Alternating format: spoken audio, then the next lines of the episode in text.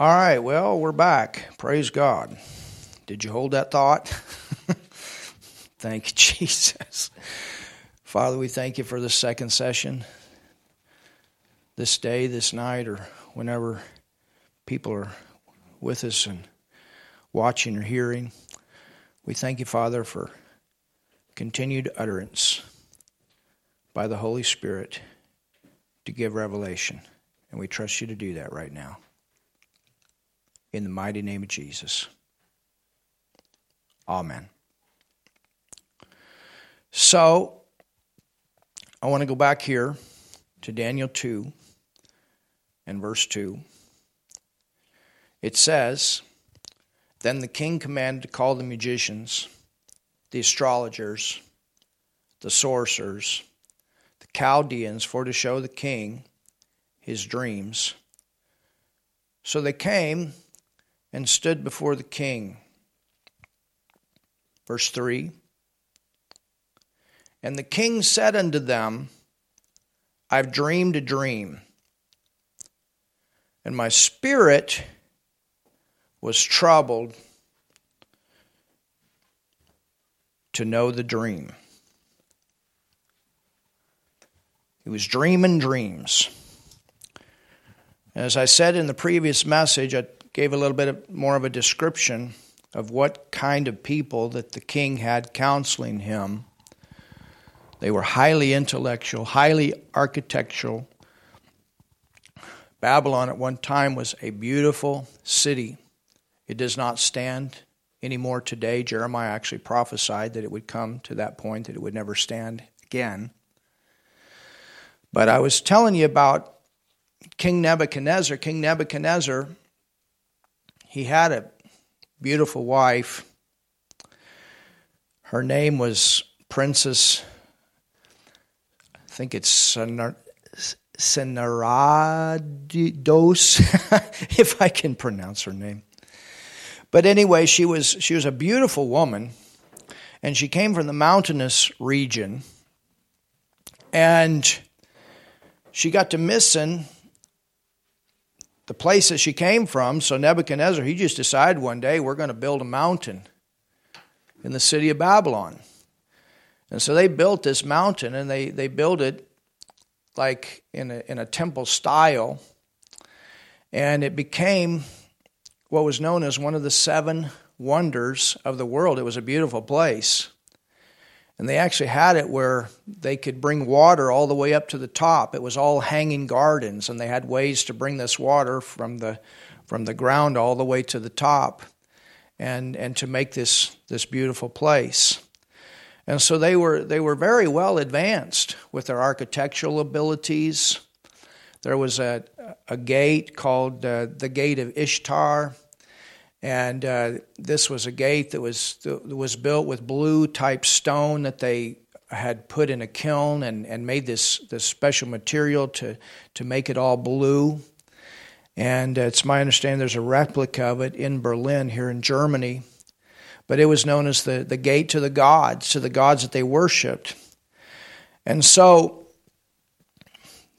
this king has this dream and he calls all of his paid people together, his astrologers, those are supposed to be in contact with the gods, his high priests. These are the ones that offer the sacrifices to the gods. They also are, get direction by what happens with the sacrifice. They have to go through special rituals to do this. He's got his mathematicians, he's got his scientists, he's got all, you know, the key people that are in his his kingdom ad- administration. And he tells them, it says, And the king said unto them in verse 3, I have dreamed a dream. So out of all these dreams that he's dreaming, there's this one dream that sticks and he cannot get away from it. Well, you know why? Because this dream is one that God had given him. It was a special manifestation of the Holy Spirit working in this king. This God and God is going to use this to bring Daniel into another place of favor in this kingdom. He's going to use this to bring Shadrach, Meshach, and Abednego into another place of favor in this kingdom. You know, Daniel didn't just come here to, to live. There's a reason that he's here. There's a reason these three Hebrew children are here. They had not compromised. Thank God. They were still praying. They, they had held on to the Word of God, to the scriptures that they had for their time, and it enabled them to be stable and to be moved into these positions of favor and these positions of authority. It has to do with preserving the nation of Israel, that they can go back to their homeland and eventually rebuild and go forward, that the promise of God can be fulfilled through them. Verse 4 Then spake the Chaldeans to the king, or these are the priests, in Syriac. Well, this is actually a Chaldean language. And what's interesting is that the Bible, from this verse on up to the seventh chapter of Daniel, is actually translated from Chaldean. It was written and translated from Chaldean. The rest is translated from Hebrew. Interesting, isn't it? Then spake the Chaldeans to the king in Syriac, O king, live forever. what a way to address the king. This is the way they address the king many times. We're going to see this statement come up in other scriptures in the book of Daniel when the king is calling the people forth and the people come and say, Oh, king, we love you so much. You're so great. We hope your kingdom lives forever. We hope you live forever. Tell thy servants. These were the ones working for him. These were his his his um, these were his workers. These were his employer employees. Tell thy servants the dream, and we will show you the interpretation. I mean, that's the common thing. Tell us the dream, and we'll give you the interpretation.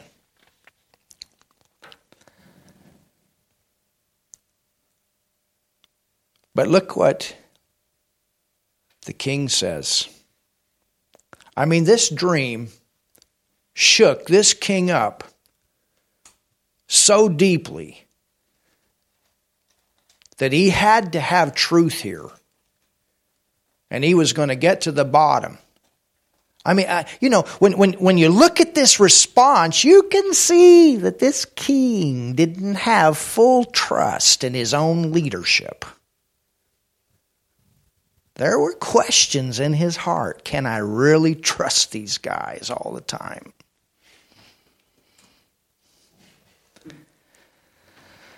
You see, this was a God given dream. And the thing about a God given dream is the devil could not give the information. Hallelujah.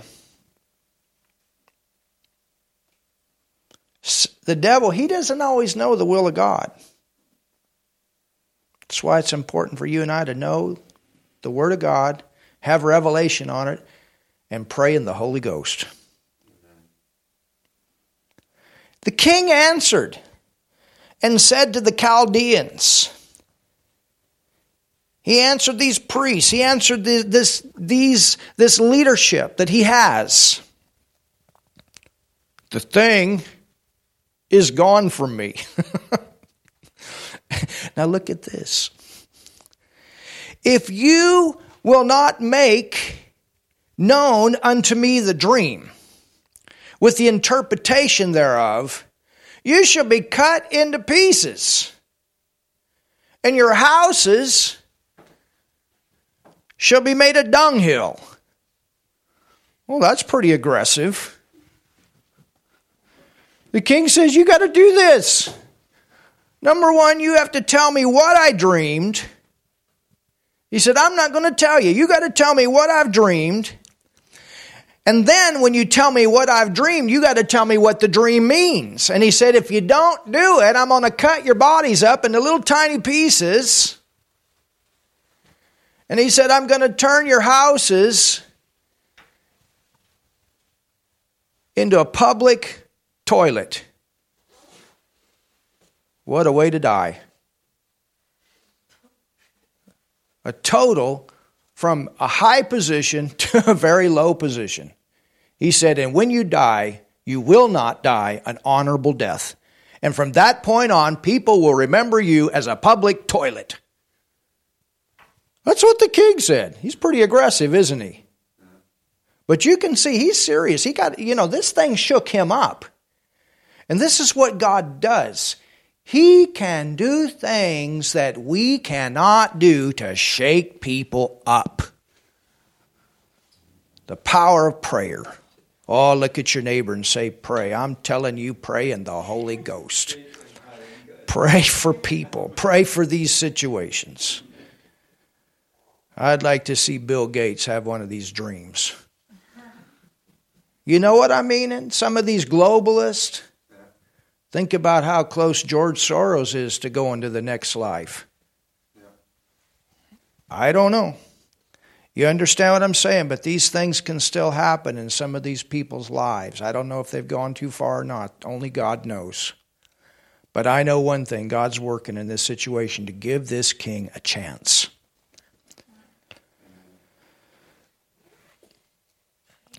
To give him a chance. Same thing can happen with Angela Merkel. Same thing, uh, you know, you think about these world leaders, these world rulers. Same thing can happen with Putin. You think about some of these. Same thing can happen with with the, with the leader of Iran. Same thing can happen today. These things can happen. We need to pray. We need to pray. I'm telling you, we need to pray the move of God upon these national leaders. I don't know if they're too far gone or not. That's not for me to tell. But I know I can pray, and I know you can pray, and I know some of these things can happen today to shake people up and then bring men of God into the right places at the right time that they can get saved. Are they all going to get saved? Probably not, but they will be given chances. Chances. Hallelujah.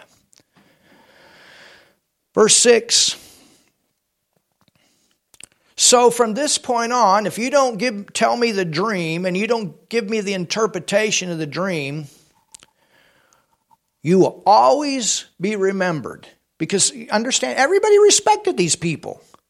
But when you die, you're going to die, and the people are going to remember you as a failure, as a public toilet. Wow. Verse 6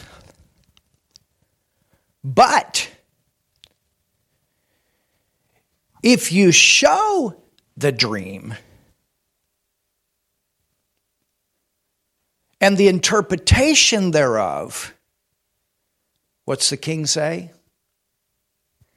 You shall receive of me gifts and rewards. Whew. Now remember, this come from God. Remember what Paul wrote in Hebrews, the 11th chapter and verse 6 He is a rewarder of those that diligently seek Him. He that cometh to God must believe that He is. Where did this dream come from? This dream came from the He is and that he is a rewarder of those that diligently seek him. I'm telling you, you keep putting him first place in your life and all of your decisions. You don't compromise, and God's going to put you in the right place at the right time for the right things to happen with the right people.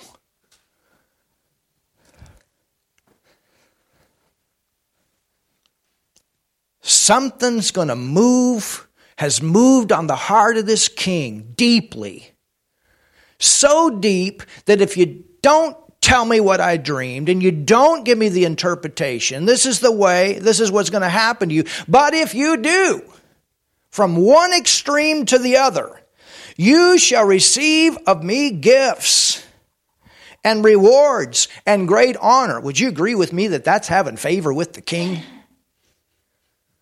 You know, this is the one that had defeated Egypt that had never been defeated before. This is the, this is the, the, the most powerful kingdom in the world at this time. And, and this is the most powerful king at this time. They've conquered uh, Jerusalem, they've, they've conquered Israel. These are the ones. And when, when the king says, I'm going to give you gifts and rewards and great honor, you're talking about having gifts and rewards and great honor from the most powerful person in the earth at this time. Wow.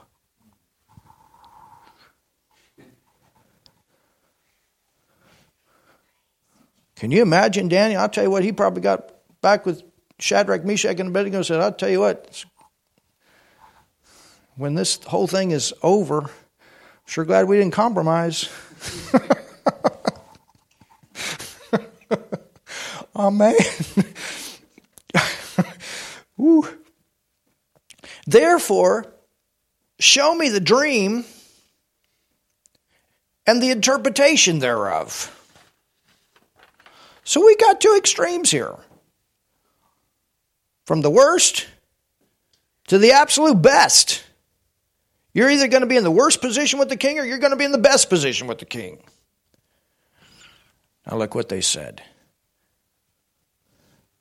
They answered again and said, Let the king tell his servants the dream. Tell us. Give us the dream. Tell us what you dreamed. And we will show the interpretation of it. You tell us the dream, we'll give you the interpretation. They said the same thing again. The king had already given his word. This is the deal. You tell me the dream, and you tell me the interpretation. But they, you know, that's dangerous to argue with the king.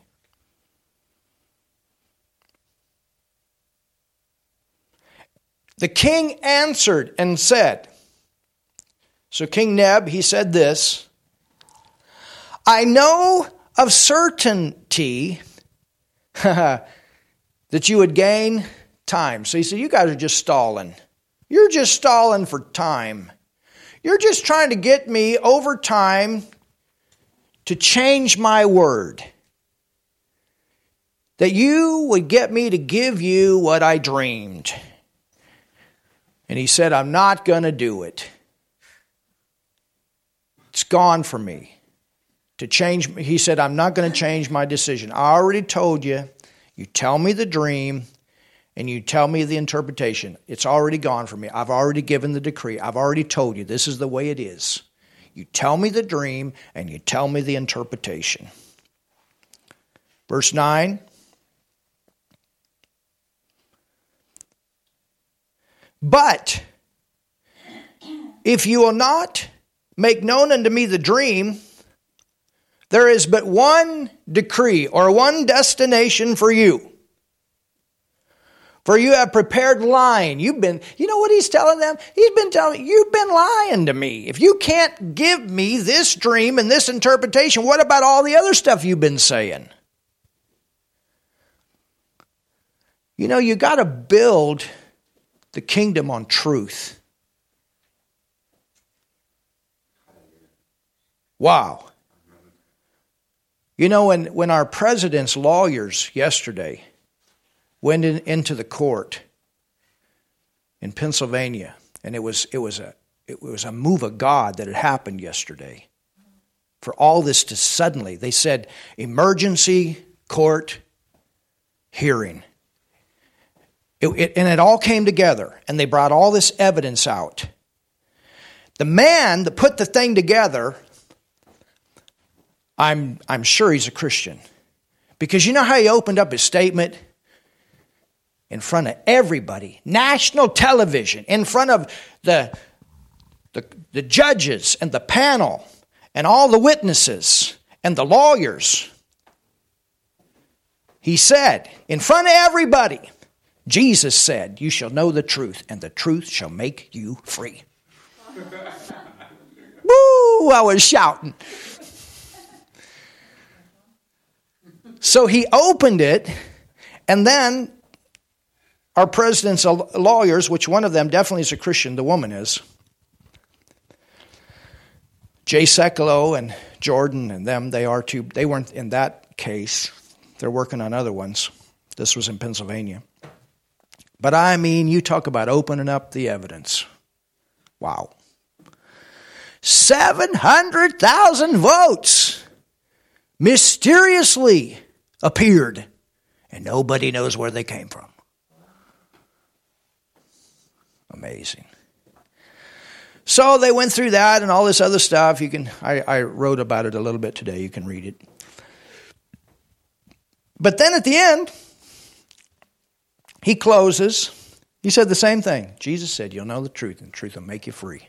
And then he quoted from Galatians. Hallelujah! That man was in the right place at the right time for the right thing to happen with the right people. this is what God does.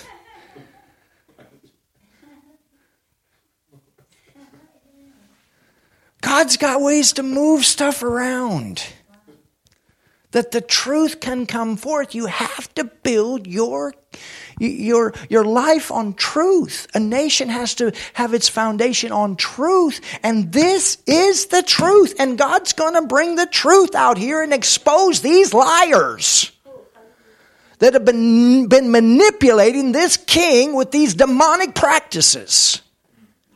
The truth is going to show up here. And God's going to use Daniel.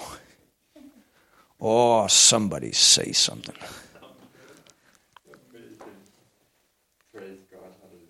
And you know what?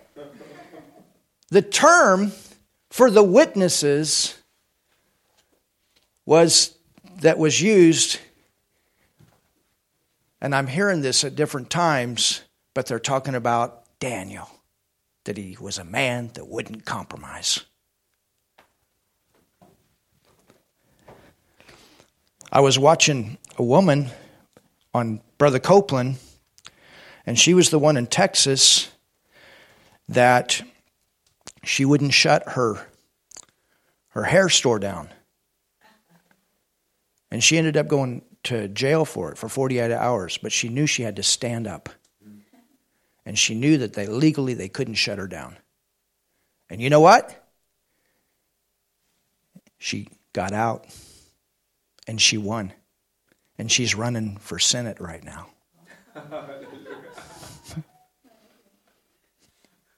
she said, I had to stand up.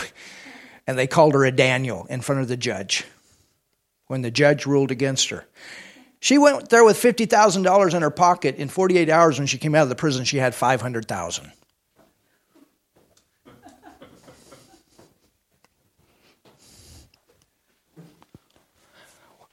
When it's time to stand up, we must stand up. Hallelujah. We must stand up. They say, Well, were you afraid about the prison? She said, You know, I went to this place that it was just me by myself for 48 hours. And she said, All I did was for 48 hours, I just sit there and prayed and sought the Lord. But she said, I knew I had to stand up in Texas and now she's running for a government office. Whoo, hallelujah, come on.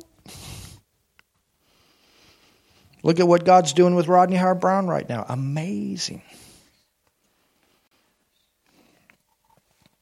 We Christians should have the guts to stand up when God says to stand up.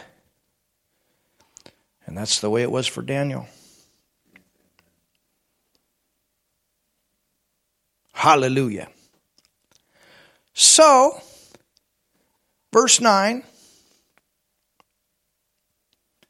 it says, But if you will not make known unto me the dream,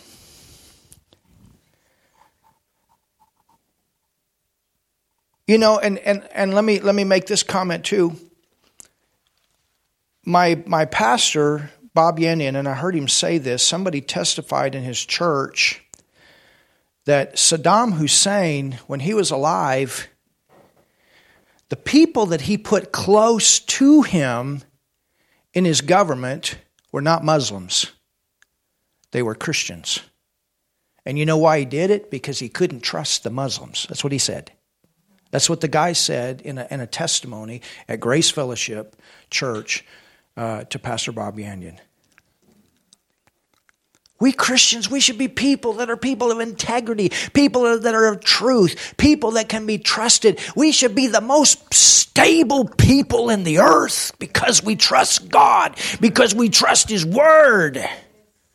This is the foundation. I'm about ready to preach, but we're teaching. But if you will not make known unto me the dream, I mean, you're talking about fear. We're going to cut you in pieces, and your house is going to end up a public toilet for everybody to come and do their business in. But if you will not make known unto me the dream, there is but one decree for you. For you have prepared lying and corrupt words to speak before me. If you can't tell me the dream, how can I trust the interpretation? Till the time be changed, therefore tell me the dream, and I shall know that you can show me the interpretation thereof. Wow. The Chaldeans, all these leaders, the high priests, the sorcerers, the magicians, mathematicians, scientists, astrologers. Now, check this out. This is amazing, their answer. Think about it. You're the king, and you know that these people are supposed to be getting direction for your kingdom from these gods that you worship. And you are paying them to do this. Look at their answer. The Chaldeans answered before the king and said, There is not a man upon the earth that can show the king's matter. Therefore, there is no king, lord, nor ruler that ask such things at any magician or scientist or mathematician or astrologer, those that read and study the stars that represent these seven, 12 signs of the zodiac, or Chaldean. There's no one. There's not a man on the earth that can do that. We've never heard of any request like this. The king always tells his musicians, he always tells his astrologers, he always tells those that are fortune tellers and sorcerers and all, he always tells them the dream first. Then they can give the interpretation. This is beyond our ability. Verse 11 And it is a rare thing that the king requireth. And there is none other that can show it before the king. Look at this, except the gods. They're supposed to be going to their gods. Can you imagine when they said that to the king? The king is probably, What do you guys think I've been paying you for? You're sleeping in my beds.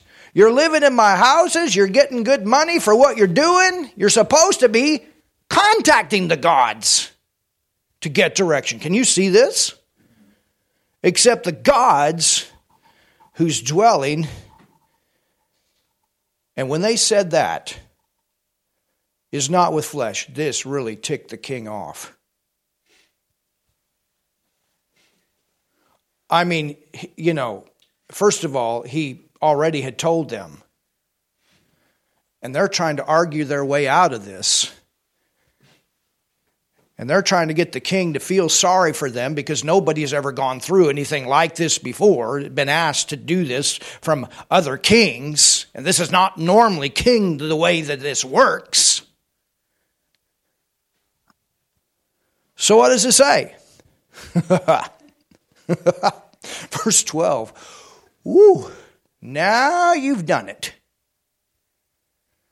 You have made the king very angry. For this cause, the king was angry. Yeah, I guess he was. and it says, and very furious. I mean, there was fire blowing out of his nostrils. I don't know, but he was a mad king.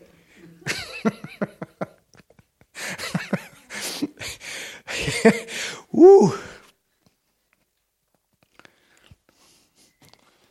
This was not a happy king. For this king cause the king was angry. King Neb, he had come to the point enough is enough. And very furious. And commanded to destroy. Uh oh, off with their head. Uh oh, here comes a lot of public toilets. and commanded to destroy all the wise men. I mean, that's a dumb thing to do. to, to, to, kill all, you know, to kill all your mathematicians, to kill all your scientists, to kill all your architects. He, he's just mad. He's mad. Now we gone to anger out of control. you, you understand what's going on here and commanded to destroy all the wise men of Babylon. And the decree went forth that the wise men should be slain. Boy. now what happens? Daniel's not there, but remember, he's one of those that the king had acknowledged to be 10 times smarter. So now, all of a sudden, this guy that stood out in this Chaldean school, all of a sudden, this one that maybe they had forgotten about and didn't want to be involved with, all of a sudden, ah, we need to find Daniel. Can you see? You know, you don't always have to say things. People know. They know where you're at in their time of trouble. We have that happen here sometimes. You tell them and you tell them and you tell them, and they think you're crazy. And, you know, you guys are those tongue talkers, and you guys are those ones that believe in healing, and you guys are those ones that preach that Jesus is coming again, and you guys and you guys. And all of a sudden, time of trouble, Knock, knock. Klingle, klingle. Hello, help.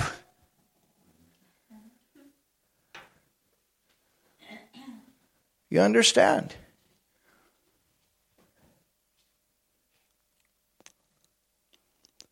So it says, and they sought Daniel and his fellows. So not just Daniel.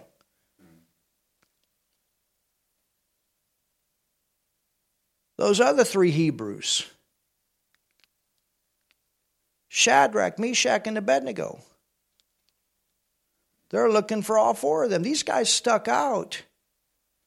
Why did they stick, stick out? Because they did not compromise. They weren't the same as everybody else. And sometimes you're not the same as everybody else. We ought to be sticking out in one way or another. People ought to know there's something different about us. If you're just fitting in with the crowd, something, something's wrong.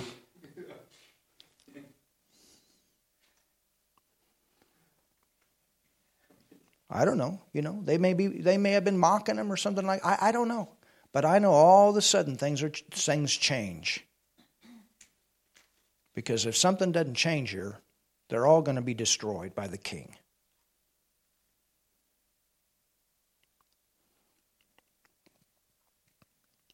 Then Daniel answered with counsel.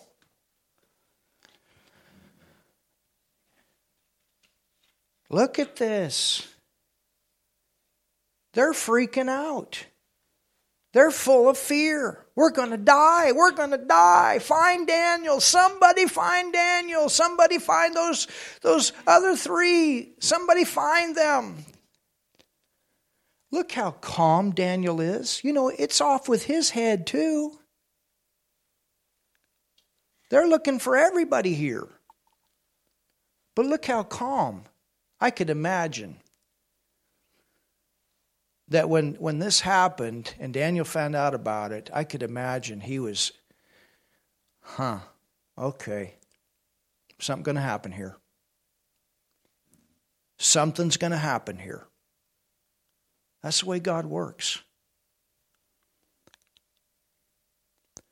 And Daniel answered with counsel. He's the only one stable right now. The king, he's flipped out. The whole leadership's running in fear.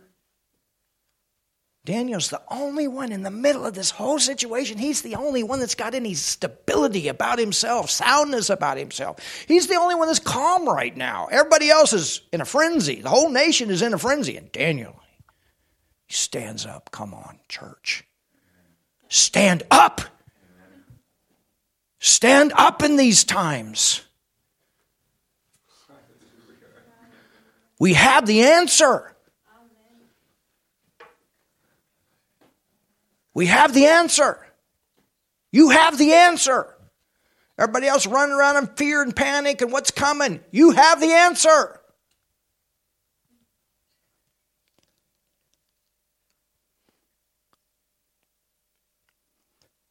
Then Daniel answered with counsel and wisdom to Arioch, the captain of the king's guard. Amazing how he even had favor with the king, the, the, the king's personal guard.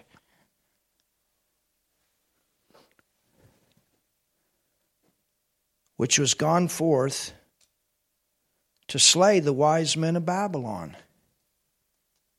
Remember where that wisdom came from?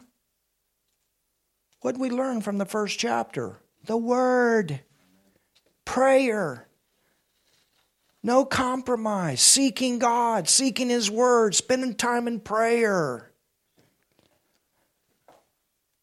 seeking the Lord about their time. He knows He's going to make it, but He has to make it because he knows the nation has to make it. Some way they have to come out of this captivity. So, some way God's got a plan here. This is why it's so important that you know you're in the will of God because when you know you're in the will of God, you're doing what God told you to do. Nothing can knock you out when it tries to knock you out. This is why you need to pray. You don't go on somebody's prophetic word. You don't go on some idea. You pray. You see God. You get direction from God. And then when you get it, God will bring things to confirm. But you have to find out from God for yourself. And that's what Daniel was doing. That's what these three Hebrew children and all that they went through, they didn't compromise. And when it was time for them to speak up, they were ready. Oh, somebody say something.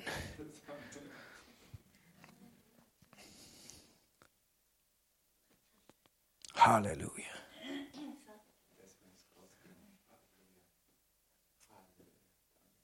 And he answered and said unto Arioch, the king's captain, Why?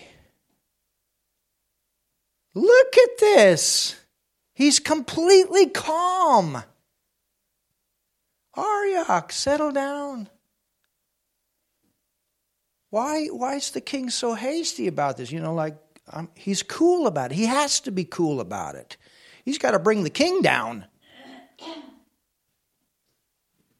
Can you imagine? Relax. Hey, hey, everybody. Why is he doing this so quick? Come on. We can get an answer here. I don't even know if he knows if he's got the answer yet, but he knows something's going to happen. They have to make it.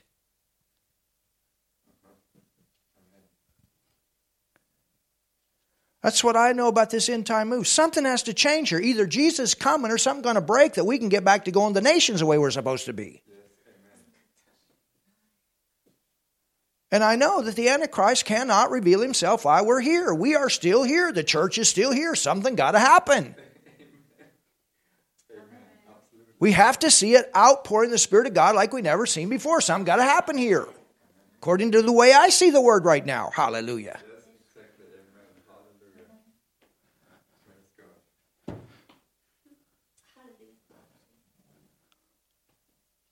Amen.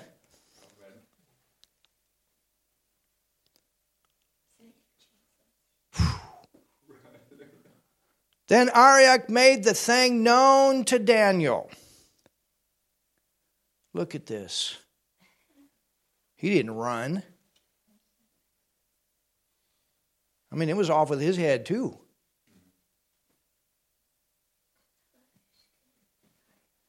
Then Daniel went in and desired of the king.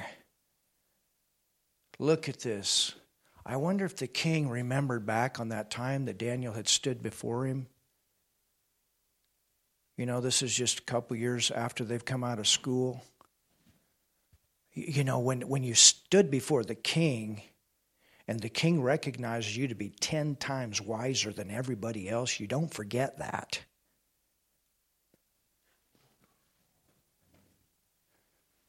It says, Then Daniel went in.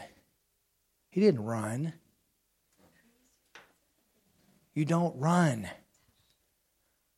People want to run from problems. You don't run, you go through. You get it worked out. You trust God to work it out. You pass your tests, you go forward, you stay stable in the storm.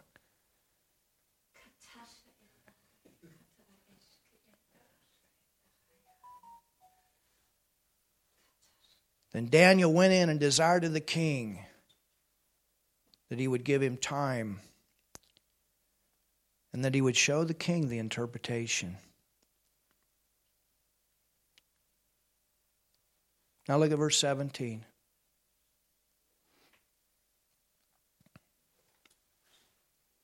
Then Daniel went to his house and made the thing known to Hananiah, Mishael, and Azariah. This was the three others. His companions. Here's a question Who you hanging with? Who's around you? Who are the people closest to you? You need to have people close to you that know how to pray. You need to have people close to you that know the Word of God. That's first.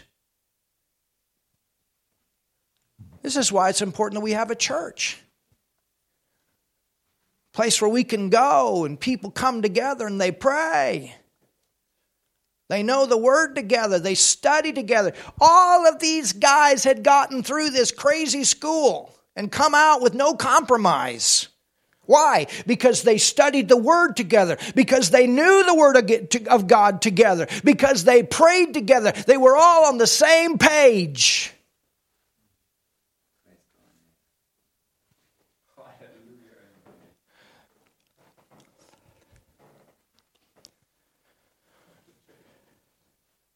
Was the same way in the book of Acts when they were told not to preach anymore and heal anymore in the name of Jesus. And the Word of God says they went to their own company. And in church with people that they had learned the Word of God together, that they had learned to pray with together, they all lifted up their voice to God. And instead of the move of God stopping, it only went to another level. Hallelujah. Who's around you?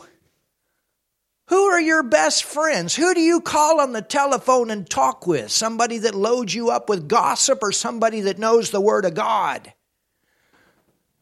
I'm talking about people that are close to you.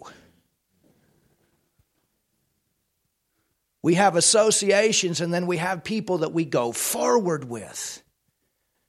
And our closest people around us ought to be people that love God with all of their heart, that love the Word of God with all of their heart, that are people of no compromise, that put Him first. And when you got a, a tough time, they're there to tell you, you're going to make it. We're going to make it together. We stand with you. Are the kind of people that David had, Daniel had around him. This is the kind of church that we need to be. If you're out there floating around this place and that place, forget it. Forget it. Forget you walking in victory. It won't happen. Forget you being able to be strong in the tough time. It won't happen. And you need people around you. You're not a one man show and a one man island. We all need each other, and we need people around us that are, that, are, that are going forward in the things of God with us together.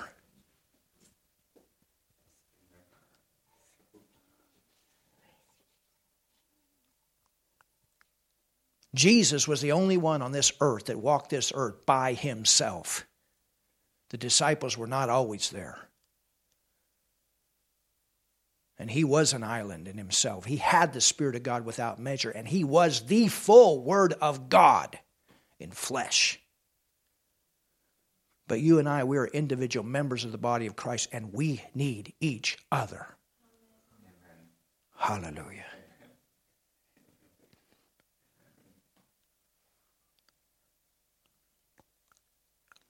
Then Daniel went to his house and made the thing known. And you can find that example uh, of them coming together in Acts, the fourth chapter, 21 through 31. I'm not going to read it, but you can, you can write it down and look it up. It's the same principle.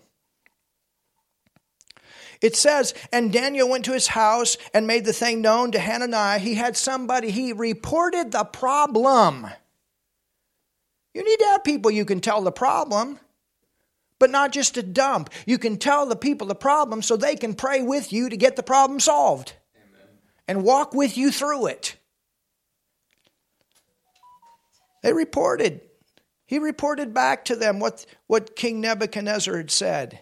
Mishael and Azariah, his companions, that they would desire mercies of the God of heaven they prayed together. They sought God together. They asked for a move of God together. Hallelujah.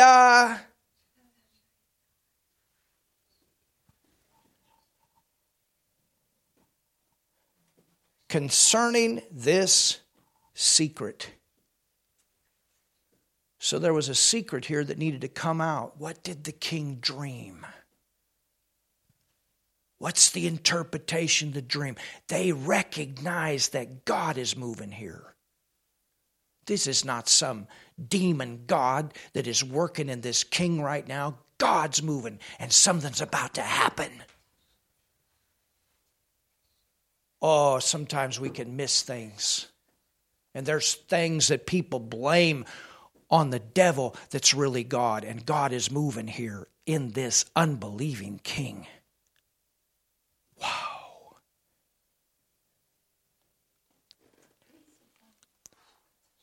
That Daniel and his fellows should not perish with the rest of the wise men of Babylon. And that's all the farther we're going to go tonight. Have you learned something tonight? Oh, thank you, Father. Thank you, Father. Lord, I just thank you for this awesome time in your word. I want to pray for you. If you've never received Jesus as your Lord and your Savior, you're in the wrong family. And you need to come into God's family. He loves you. He got a plan for your life. He wants to do something great with you. The beginning of that is for you to become a child of God and come into relationship with Him. And the only way that you can do that is through His Son, Jesus Christ. Because you see, all of us have a, have a sin nature that we receive when we are born into this earth because of what Adam did in the beginning. It's called flesh. Later on, it becomes an issue of the spirit. And then we must have Jesus because none of us can live this life perfect. There's only one that ever did, and that was Jesus. He lived a perfect life, he never sinned.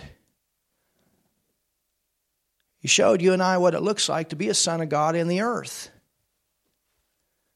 And then he went on the cross, and when he went on the cross, he was made sin, not with his, he never sinned, but with ours. He shouted, My God, my God, why have you left me? Why did he say that? He said that because he was taking on our sin. And he died a sinner's death, the worst you could die. He paid the penalty for a sinner. He went to hell. He paid that penalty for you and I. And then he raised from the dead. And when Jesus raised from the dead, he raised with eternal life. And he raised satisfying the judge of heaven. God's not only Father, but He's also a judge. And He, sat, he satisfied the claim of justice that somebody, an innocent man, has paid the price for these sinners. That's what Jesus did. And the Bible says that if you believe on Jesus in your heart and you confess him with your mouth and you believe that God raised him from the dead, you will be saved. You will be what the Bible calls born again. Jesus said you must be born again. What that means is the old nature sin is taken out of you. You become a brand new person on the inside, and God Himself, by His Holy Spirit, comes in you, and you become a child of God. From that point on, God is your father, you're his son, you're his daughter, you have relationship with him. You can walk and talk with him as a son of God in this earth. Heaven is your future, a new heaven and a new earth. That's part of your future. It's good for you when you become a Christian. It's the greatest decision you ever make in your life. It's very simple. I want you to pray with me. This very simple prayer. God, I believe in you. God, I believe in you. I believe in your Son Jesus. God, I believe in your Son Jesus. Jesus, I believe you died for me. Jesus, I believe you died for me. Jesus, you took my sin on the cross. Jesus, you took my sin on the cross. Jesus, you went to hell. Jesus, you went to hell for me. For me. Jesus, you raised from the dead. Jesus, you raised from the dead. I believe that. Jesus, Jesus, I make you the Lord of my life. I make you the Lord of my life. You're my Savior. You're my Savior. I'm now born again. I'm now born again. You just became a child of God if you prayed that prayer. God is now your Father. You're in His family. It's a great thing. Learn God's Word. So important. It makes you wise. You get filled with His thoughts. You think the way He thinks with His Word. It helps you to go forward in this life as a Christian.